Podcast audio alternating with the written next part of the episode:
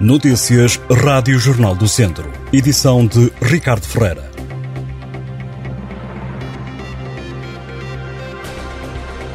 A Feira de São Mateus está a ser acusada de discriminação em causa ao torneio de pádel que integrou a programação da Feira Franca deste ano. No torneio, de acordo com o regulamento, o pagamento feito a homens e mulheres era diferente.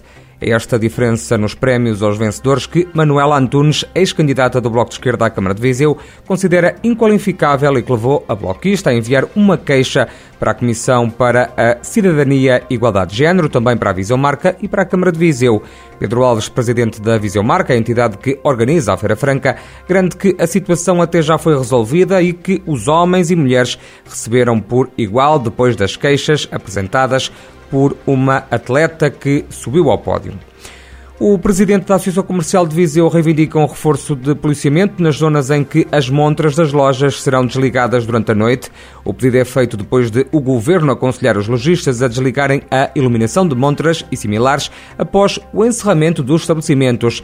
Esta é uma das várias medidas propostas pelo executivo de António Costa e que estão inscritas no plano de poupança energética desenhado para enfrentar a crise energética. Nesse documento que foi publicado esta terça-feira em Diário da República, ainda recomendado que no no período de Natal, de 6 de dezembro a 6 de janeiro, a iluminação típica da época esteja ligada apenas entre as 6 da tarde e a meia-noite. O Governo recomenda também a adoção do teletrabalho, sempre que possível.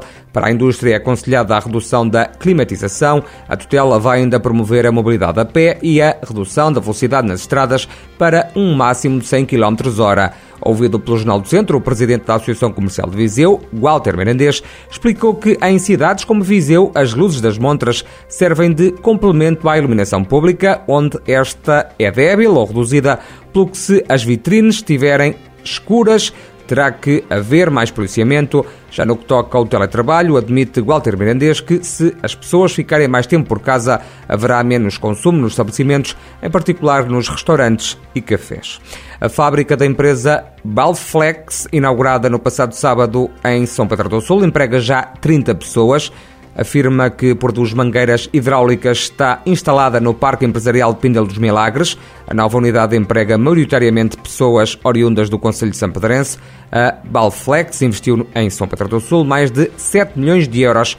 O Parque Empresarial de Pindel dos Milagres foi inaugurado em 2021, representa um investimento de 1 milhão e meio de euros. A segunda fase do projeto já está atualmente a ser executada. Esta zona empresarial fica localizada junto à A24.